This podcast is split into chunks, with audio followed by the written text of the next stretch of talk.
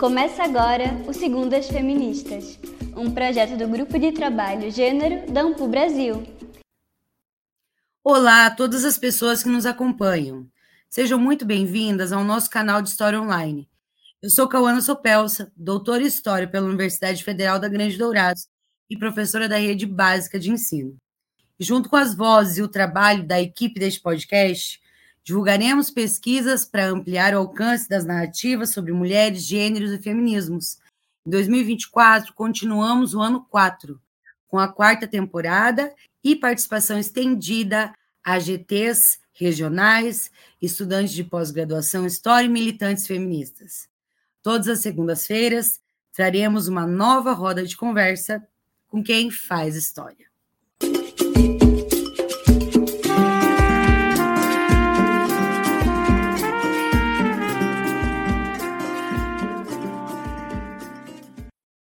O mundo do trabalho é pensado como um espaço público e masculino, primeiramente.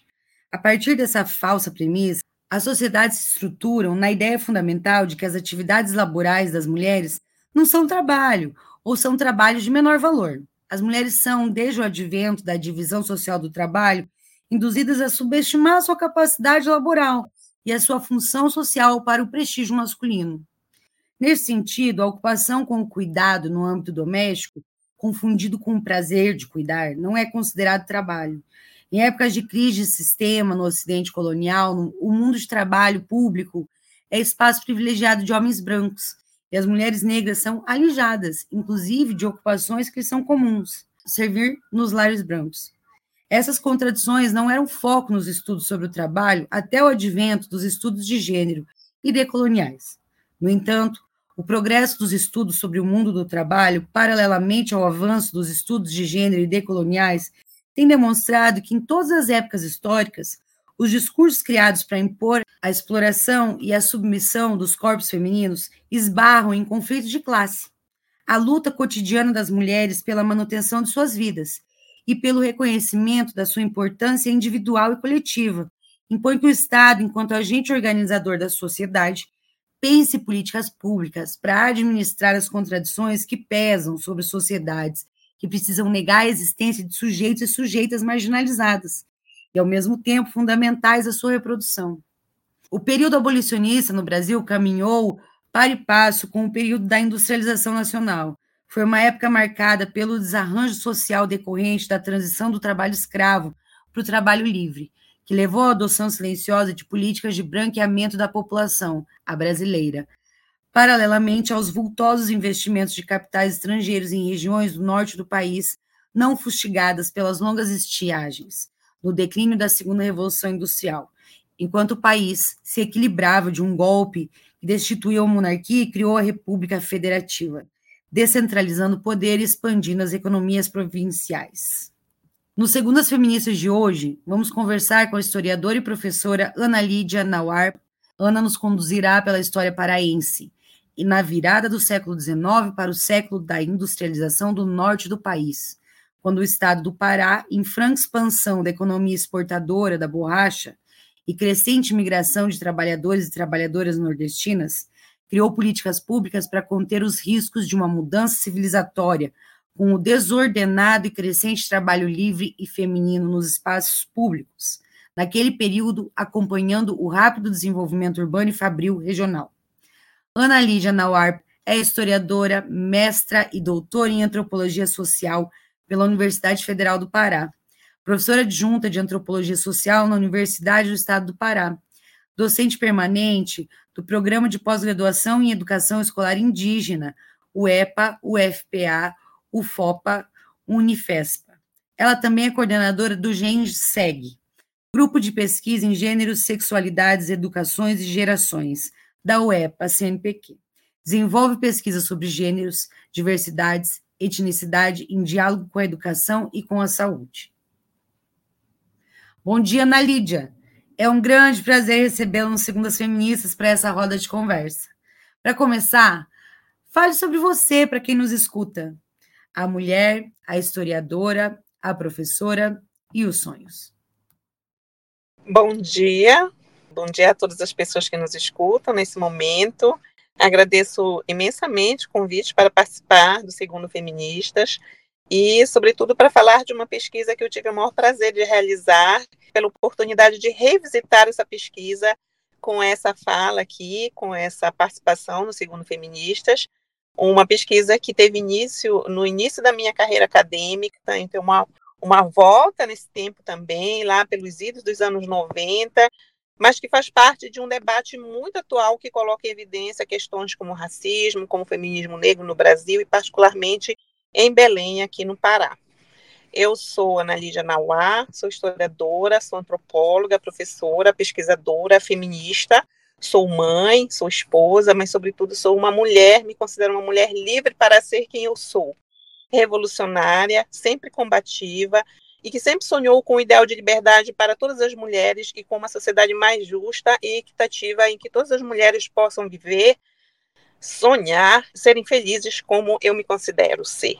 Hoje, aos 59 anos de idade, sou uma mulher que nasceu no interior do estado do Pará, portanto, de origem camponesa. Sou a terceira filha de uma brava empregada doméstica negra, daí porque meu interesse em pesquisar as mulheres negras. Então, minha mãe, uma negra que casou com um rico comerciante de descendência árabe libanesa e que lutou pela educação de seus filhos, que lutou também contra o machismo que é estrutural na nossa sociedade. E para manter a sua família, suas filhas principalmente nos ensinou como lutar né, pelos nossos direitos, como lutar pela nossa autonomia desde sempre. Bom, eu sou divorciada e agora sou casada novamente. Sou mãe de dois filhos do primeiro casamento, a Jennifer e o Saulo. Portanto, uma jornalista e um advogado, professor agora, como eu, e tenho um netinho de 13 anos que inicia a sua fase de adolescência e de quem eu sinto muita saudade porque agora ele está morando longe de mim, atualmente. Como amante de leitura, que eu sempre fui, eu considero um rico legado deixado pelo meu pai. Eu posso dizer que me apaixonei pela história a partir das leituras de alguns livros infantis que eu tive a oportunidade de ler quando criança, como os clássicos que marcaram primeiras leituras, experiência de leitura, foi o Vidas Secas, de Graciliano Ramos, e o Alienista, de Machado de Assis. É, porque ali eu, eu percebia já naquele momento que havia um pano de fundo, que era sempre um contexto histórico que me é, deixava curiosa por conhecer mais daquela realidade de um outro momento. Assim, eu, cheia de curiosidade, cresci, fomenta de conhecimento por história e optei por cursar História e não Engenharia Florestal, outro curso no qual eu fui aprovada no vestibular em 1993. Eu almejava somente a profissão de professora de História com isso. Né? E de início, eu só queria mesmo era obter uma formação para ter um emprego que pudesse me garantir o meu sustento de minha família e onde eu fosse feliz, fizesse algo que fosse feliz. Comecei, portanto, a ministrar aulas de história no ensino básico no mesmo ano em que me formei, em 1997, e durante oito anos atuei como professora em escolas públicas de Belém. No entanto, ainda na graduação, me encontrei com pesquisa histórica que me levou a trilhar outros caminhos que até então eu nunca havia pensado em seguir. A pesquisa científica, é, no primeiro momento, né, na minha primeira experiência com pesquisa, foi como bolsista do CNPq, me possibilitou um encontro feliz com a antropologia, que depois me levou à pós-graduação e ao início de uma carreira acadêmica como professora de ensino superior há 20 anos já. É, bom, os sonhos. Os sonhos eu considero ainda muitos sonhos, que eu tenho muitos sonhos, mas o principal deles é um sonho de um dia ver que todas as mulheres possam ser livres da opressão deste sistema patriarcal e machista que aprisiona que violenta, que fere tantas de nós mulheres por aqui pelo mundo. Isso é um, é um sonho, isso eu considero isso um sonho que espero alcançar ainda ver isso se realizar. Difícil, mas penso que é possível sim com a nossa luta, com o nosso compromisso, com o nosso enfrentamento, né, com a nossa força, com as mulheres de mãos dadas nessa luta, penso que é possível sim. Então isso é um sonho para meu grande sonho. Que maravilhoso compartilhar com você, Ana, dessas memórias, vivências que você trouxe, que te emocionaram. Eu percebo, te observando e te ouvindo, que tem muito coração aí nesse teu caminho, que ele não é só acadêmico. Que bom. Por mais pessoas como você, Ana. Para continuar a tua apresentação, Eu gostaria de saber em qual momento e por qual razão os estudos feministas e de gênero passaram a fazer parte do métier da tua pesquisa e o que mudou na sua percepção de si e sobre o mundo a partir dessa vivência.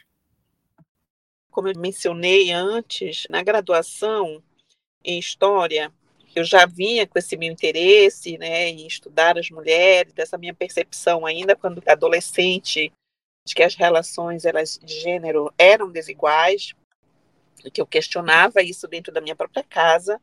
Na graduação, claro, eu busquei estudar, buscava justamente perceber as mulheres, mulheres na história. E eu não percebia essa visibilidade das mulheres na história na época que eu estudei história.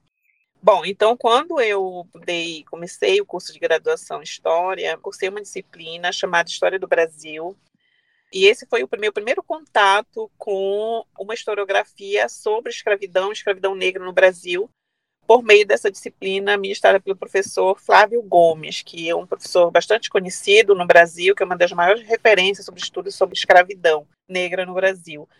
E nessa disciplina eu tive a oportunidade de conhecer é, uma historiografia sobre esse tema de escravidão brasileira. Duas coisas nesse momento me despertaram bastante atenção nessa historiografia. Primeiro, os poucos estudos sobre escravidão negra no Pará e a invisibilidade das mulheres negras nessa historiografia que eu passei a conhecer nesse momento. Isso foi em 1995. Eu fui bolsista de iniciação científica do CNPq, um projeto sobre imigração portuguesa em Belém do Pará, na virada do século XIX para o XX. E aí, pesquisando em jornais e fontes oficiais como relatórios do governo, me saltavam os olhos as inúmeras referências negativas às mulheres negras nessas fontes. Então eu fui atrás, queria saber quem eram aquelas mulheres. Fui pesquisar os altos crimes, e lá estavam elas de novo nas entrelinhas dos documentos, sempre referidas por meio de termos e expressões com conotações sexistas, racistas e preconceituosas. Eram mulheres violentadas diariamente por serem mulheres, mulheres pobres e mulheres negras. Ler e analisar essas fontes me levou a questionar as desigualdades de gênero no contexto da minha própria realidade e perceber que, apesar de terem passado tantos anos, as mulheres continuam em posição de desvantagem neste sistema patriarcal, até mesmo quando consegue sua autonomia financeira e política nos dias atuais. Obviamente que isso influenciou muito a minha percepção de mim mesma como mulher, no sentido de me questionar sempre sobre qual deveria ser o meu papel nesta sociedade como mulher, e com isso a minha visão de mundo também, questionando sempre a origem da construção de representações das mulheres como seres inferiores em relação aos homens. Por exemplo, estudar história e depois antropologia me ajudou muito na ampliação e refinamento desse meu olhar. Começou na graduação, nos primeiros anos da graduação, sobre essas relações desiguais de gênero e a me fortalecer também na luta pelo fim dessas desigualdades.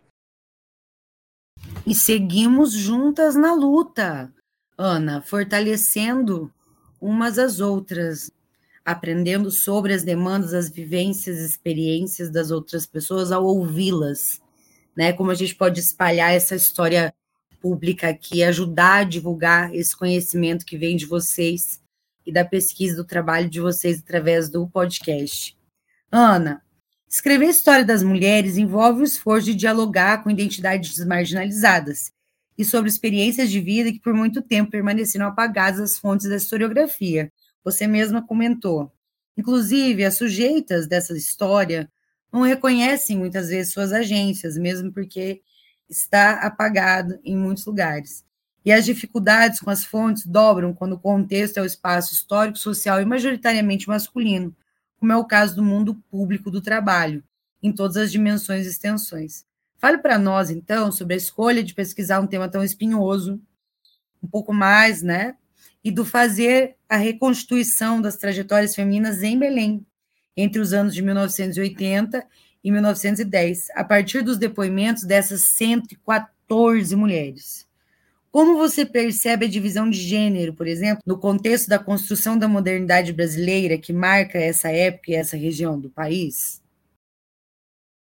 É, você tem toda a razão porque não é fácil pesquisar e escrever sobre história de mulheres, sobretudo das mulheres negras, de camadas populares, com um passado marcado pela escravidão.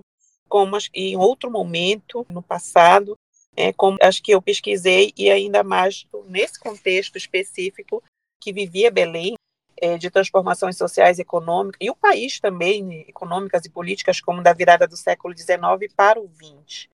Esse período foi um período marcado por mudanças estruturais na sociedade brasileira, no âmbito mais geral, podemos dizer assim, como o fim da abolição da escravidão enquanto instituição, que coincidiu com o advento da República e que ensejou o mercado de trabalho assalariado, o chamado mercado de trabalho livre, entre aspas, né, que na verdade nunca foi livre assim. Em Belém, esses acontecimentos coincidiram com o auge da economia da borracha, propiciada pela exportação do produto para a Europa e Estados Unidos. Havia aqui em Belém, nesse momento, grandes projetos de modernização de espaço público, modernização da cidade, dos costumes, desenvolvimento e de civilização, entre aspas, da cidade e da sociedade como um todo. É, emergiu aqui uma elite que era composta majoritariamente por homens, que administrava o espaço público do mundo do trabalho em suas várias dimensões. Mesmo as mulheres pertencentes às elites desse período tinham seus espaços de atuação limitados, a casa e o lar, pela sua posição de gênero nessa sociedade e estavam submissas ao seu marido. Inclusive, suas identidades, quando referidas nos jornais e documentos oficiais da época, era sempre como a senhora esposa do senhor e o sobrenome do marido, sempre um homem, que era a referência principal.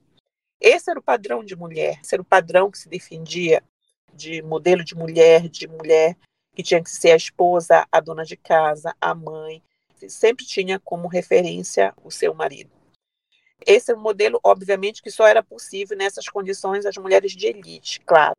As mulheres negras que viviam e sobreviviam de seus trabalhos nos lugares públicos da cidade negavam totalmente esse padrão tradicional de mulher. É, não tinha como elas atenderem a esse padrão. O, mundo dessas mulheres era o mundo das ruas. Então, um universo de mulheres da pesquisa que foi muito difícil para eu localizar, para eu ter acesso a informações sobre o objetivo da pesquisa, que eu queria é, saber quem eram aquelas mulheres, né? qual era o perfil dessas mulheres, o que, que essas mulheres faziam, como era que elas viviam, é, como se organizavam em suas famílias, no seu dia a dia. E então os documentos oficiais eles só tratavam essas mulheres é, por meio de de uma forma bastante preconceituosa, expressando poucas informações sobre elas. Então, eu posso dizer que é muito difícil pesquisar porque as próprias fontes são muito escassas. Então, para eu chegar a essas 114 mulheres, eu tive que fazer pesquisa em várias fontes históricas daquele período. Eu pesquisei em jornais, eu pesquisei em documentos oficiais, como altos crimes, eu pesquisei em relatórios de governo, processos crimes também, e tive que fazer depois um exercício de cruzamento de informações contidas nessas várias fontes. É, então, um exercício muito difícil, de para poder chegar a alguma informação mais detalhada que eu pretendia sobre essas mulheres. Então, por exemplo, jornais, eles só é, divulgavam numa página que era denominada Crônicas das Ruas ou Crônicas Policiais, notícias ruins sobre as mulheres. Então, elas, elas não tinham nomes, por exemplo, elas tinham apelidos.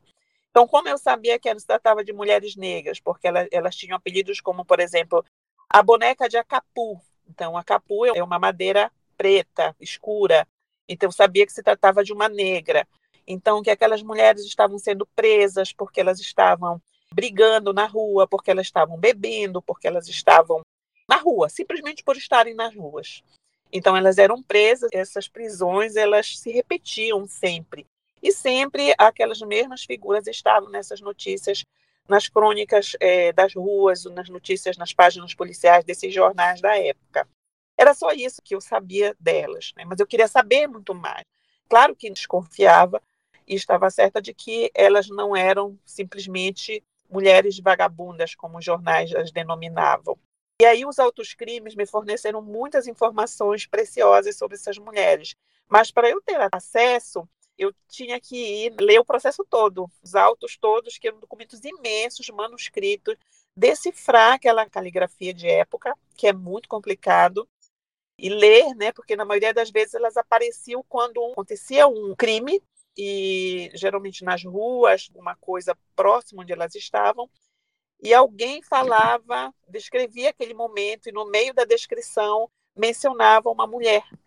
Uma mulher que era uma mulher negra, depois chamava ela para ser testemunha, porque como ela estava ali, ela tinha visto alguma coisa do crime, ela aparecia como testemunha. E como testemunha, ela se descrevia como uma mulher que vinha, que não era paraense, por exemplo, tinham muitas nordestinas do estado do Ceará que vieram para cá nessa época, como uma mulher que tinha vindo de uma outra cidade do interior e que morava nos bairros de periferia de Belém e que estava na rua vendendo alguma coisa de noite, de dia, vendendo açaí, vendendo alimentos, vendendo mingau, vendendo alguma coisa, e na ocasião ela testemunhou o crime. Então, por isso, elas apareciam nos documentos. Em outros documentos, elas eram as próprias acusadas do crime. Acabei tendo as informações, mais algumas informações sobre elas. Então, muito difícil, muito difícil fazer essa pesquisa. É uma pesquisa é, demorada, desde a graduação. Se eu contabilizar todo o tempo, foi de os quatro anos de graduação, mais dois anos de mestrado, seis anos.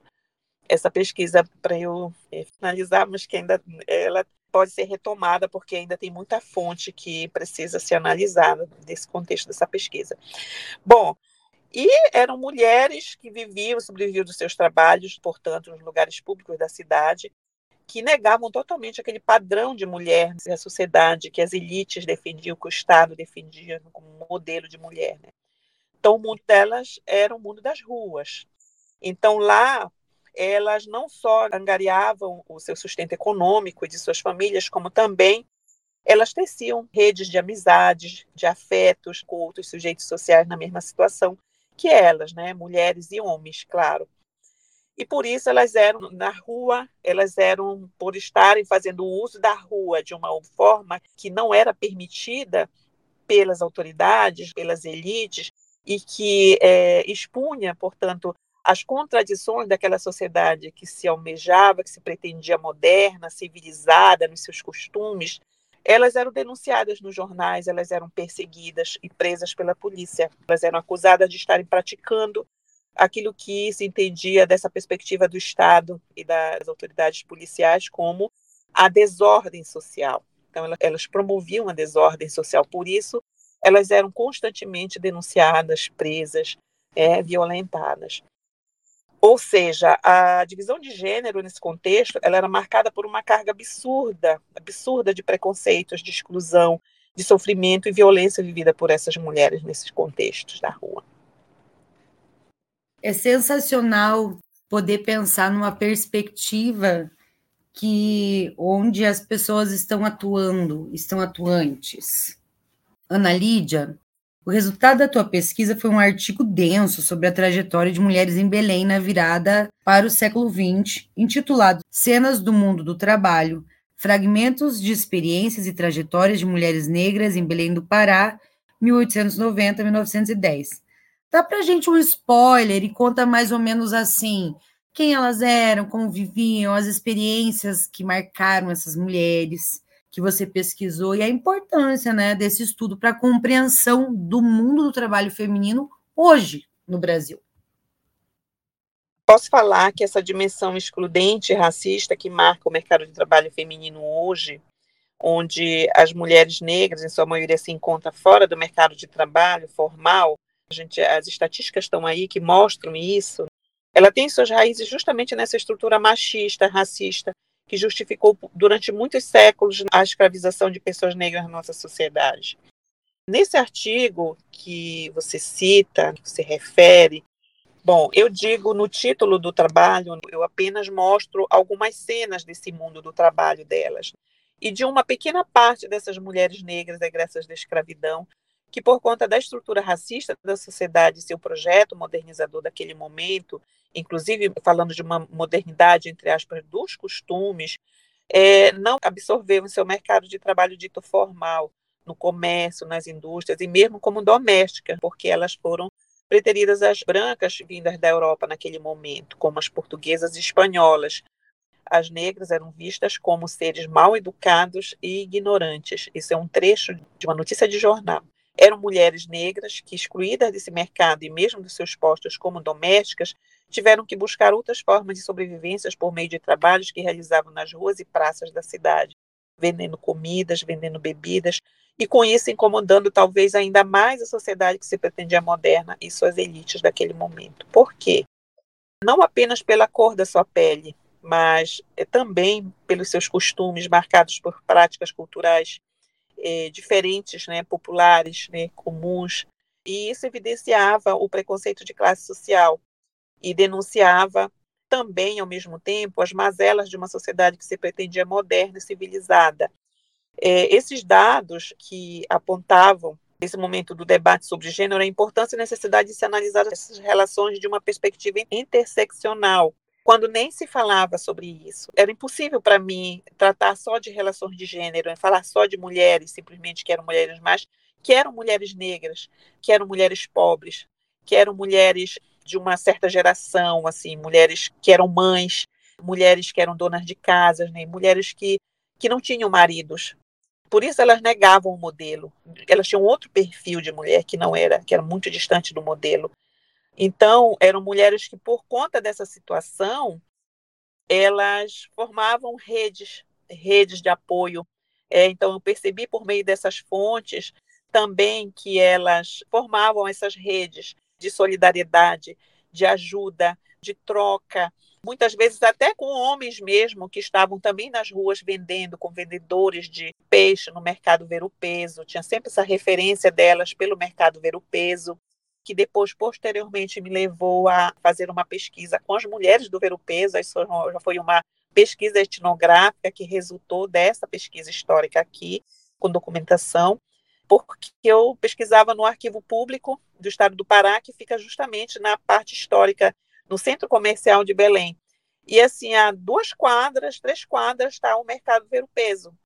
E um dia eu conversando com a minha, que depois foi a minha orientadora de doutorado, a professora Angélica Maués, que também trabalha com mulheres, pesquisou, uma das precursoras aqui dos estudos de gênero aqui no Pará, ela me disse: por que você não vai ver essas mulheres lá no Ver o Peso hoje? E eu fui, eu fui e, e assim, pude entender, pude ver muita coisa das relações, daquelas relações que se repetiam ali, que de alguma forma se mantinham ali naquele espaço, essas relações, essas redes de relações entre elas com outros feirantes também, com outros vendedores, inclusive com a formação de um movimento delas mesmo. E eu pesquisei depois as vendedoras de ervas, que é uma categoria que aparece nos documentos, parecia muito nos documentos históricos, né, as mulheres vendendo ervas no mercado ver o peso, e lá estão elas, ainda hoje vendendo ervas no espaço que elas conquistaram, que hoje é o espaço das ervas, onde só se vende as ervas, e que elas têm essa relação histórica com aquele lugar. Não estas atuais, mas as suas descendentes. Eu pude chegar é, fazer uma genealogia, um estudo genealógico, em que eu cheguei à bisavó de uma delas, que teria justamente as contas né, dos anos e ela teria sido uma daquelas que eu encontrei nas fontes daquele período do século XIX para o XX. Então foi fantástico isso, esse meu encontro com elas, com essas mulheres, as que estão hoje, e que me mostra justamente que quanto esse debate é necessário, o debate das relações de gênero, os estudos sobre gênero, dessa perspectiva interseccional, né?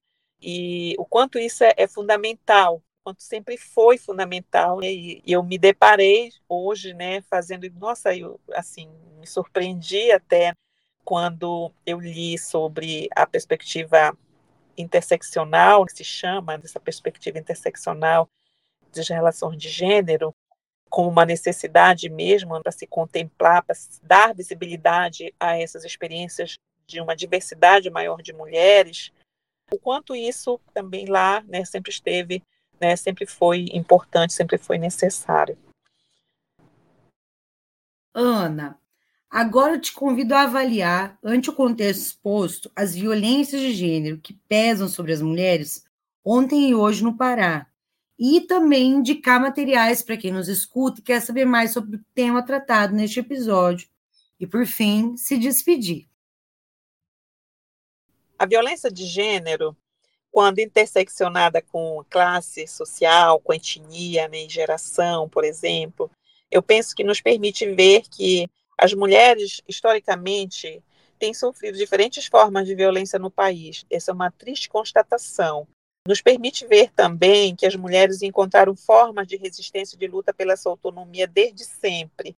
É quando a pesquisa me mostra, me mostrou, me apontou aquelas mulheres sofrendo preconceito, exclusão, violência.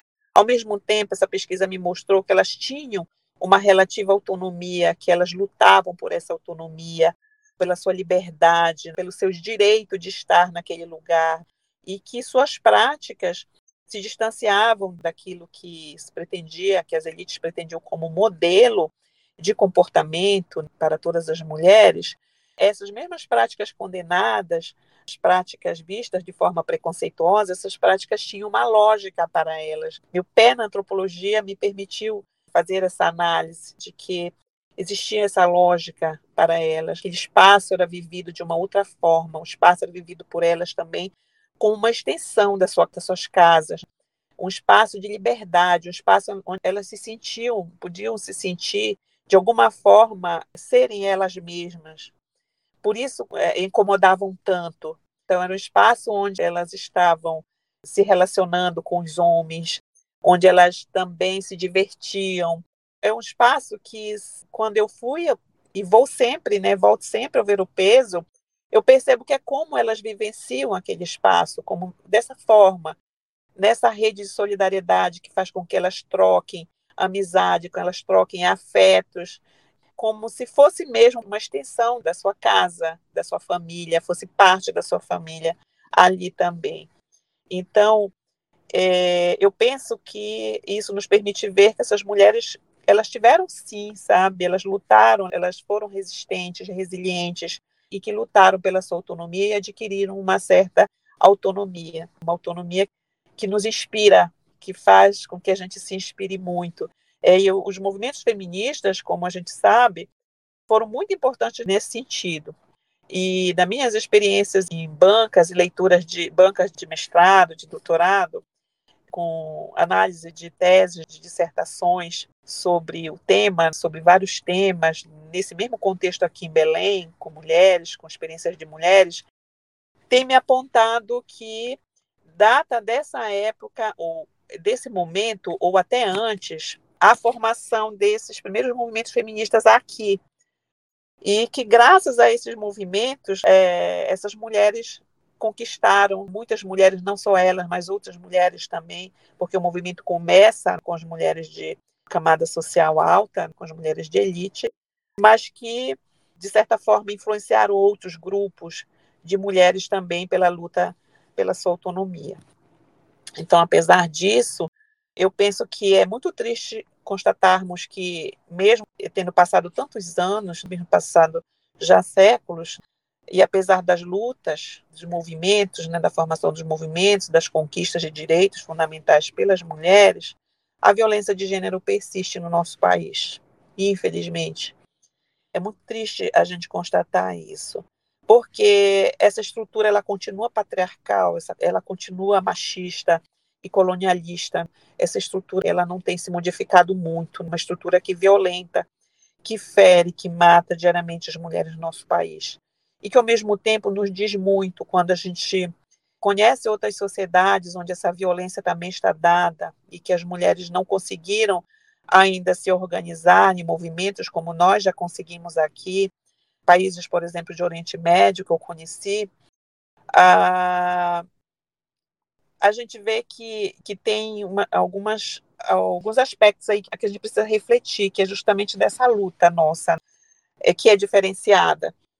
Então, eu penso que as mulheres são mortas, as mulheres são violentadas diariamente porque elas estão cada vez mais se impondo, cada vez mais resistindo, cada vez mais enfrentando essa violência essa estrutura aí, né, esse machismo. Por que eu penso isso? Porque nesses países que eu já conheci, em que as mulheres não conseguem se organizar assim, é, eu ouvi de homens dizendo: Nossa, mas por que, que as mulheres, os homens no, no Brasil matam as mulheres? É, aqui não se mata as mulheres. E ao mesmo tempo eu vendo as mulheres, não se matam as mulheres porque as mulheres continuam obedientes a eles. Então, isso me permitiu fazer um pouco essa reflexão, sabe? De um lado e de outro, dessas lutas. Então, por isso mesmo, nós precisamos nos fortalecer diariamente nessa luta. Essa é uma luta incessante. É uma luta que deve ser de toda a sociedade e não só das mulheres. O machismo, a violência de gênero é um problema da nossa sociedade, como tantos outros outras coisas ruins, outras práticas ruins, é um problema de toda a sociedade, não é só do grupo que sofre a violência. E para deixar uma referência, quero deixar uma referência bem atual de estudos sobre as experiências de mulheres, contemplando uma diversidade muito grande dessas experiências. Aqui, especificamente no Paraná, na atualidade, nós publicamos um livro a, recente, agora no final do ano de 2023, chamado História das Mulheres na Amazônia, as experiências de mulheres aqui em Belém, com esse recorte. Desde lá, século, acho que colônia, não lembro bem da colônia, acho que é do século XIX até os dias atuais. E esse livro foi é, resultado da união de mulheres aqui, da formação de um GT, né, do GT Gênero aqui, da AMPU, aqui no Pará, que não existia, né, um GT novo, uh, em que eu coordenei, é, junto com a professora Natália Cavalcante, que é uma historiadora também do IFPA, e o livro foi organizado por nós, eu, Natália, a professora Cristina Cancela, a professora Rosângela Quintela, que são historiadoras aqui, daqui de Belém, e, e, essa coletânea ela traz uma diversidade de estudos e pesquisas muito atuais e também retoma, republica estudos que se tornaram clássicos lá na, ainda na década de 80, 90, é, que foram os primeiros estudos de gênero, de mulheres e gêneros daqui,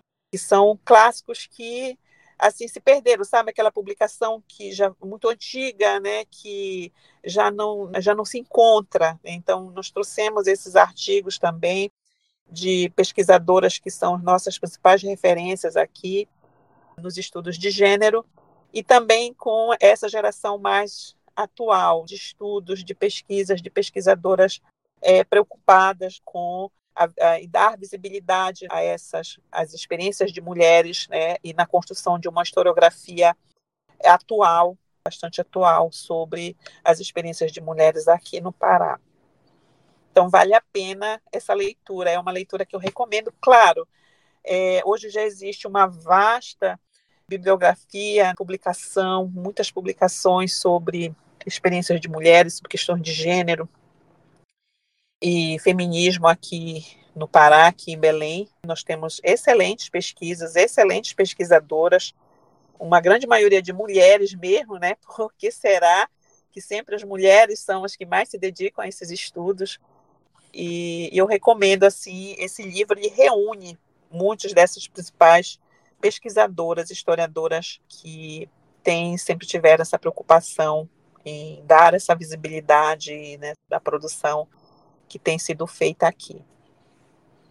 E isso, então, gostaria de agradecer mais uma vez a oportunidade de falar sobre essa pesquisa, sobre a pesquisa que eu fiz, mas de mostrar também um pouco dessa realidade aqui das mulheres e de um grupo de mulheres que foi que eu pesquisei e que não difere muito é, das experiências de outras mulheres em outros contextos do Brasil. As mesmas mulheres para esse mesmo período também passaram por experiências similares em São Paulo, no Rio de Janeiro, na Bahia, em Minas Gerais. Eram experiências que, que se repetiam, né? assim como a, a violência, né? assim como as suas lutas também. Então, agradeço muito por essa oportunidade de revisitar essa minha pesquisa, de falar sobre isso, de, de dialogar um pouco com você a Kaona é, sobre esse tema aqui. Muito obrigada. Nós que agradecemos, eu em nome do podcast, Ana, pelo teu tempo, pela sua disponibilidade. Obrigada também pela tua pesquisa, participação histórica, participação na construção aí de uma historiografia mais militante, com pessoas que não estão ali no centro e que quebram os estereótipos, enfim, trazendo aquilo que a gente, quando está mais perto dessa regionalidade, muitas vezes observa que outras pessoas, como eu, que estou aqui no Paraná, não faria ideia, não é mesmo? Então, muito obrigada mais uma vez. E agradecemos também a todas as pessoas que nos acompanharam neste episódio. Esperamos vocês na semana que vem com mais conhecimento produzido pelo podcast mais feminista da história. Os Segundas Feministas, é claro. Seguimos na luta.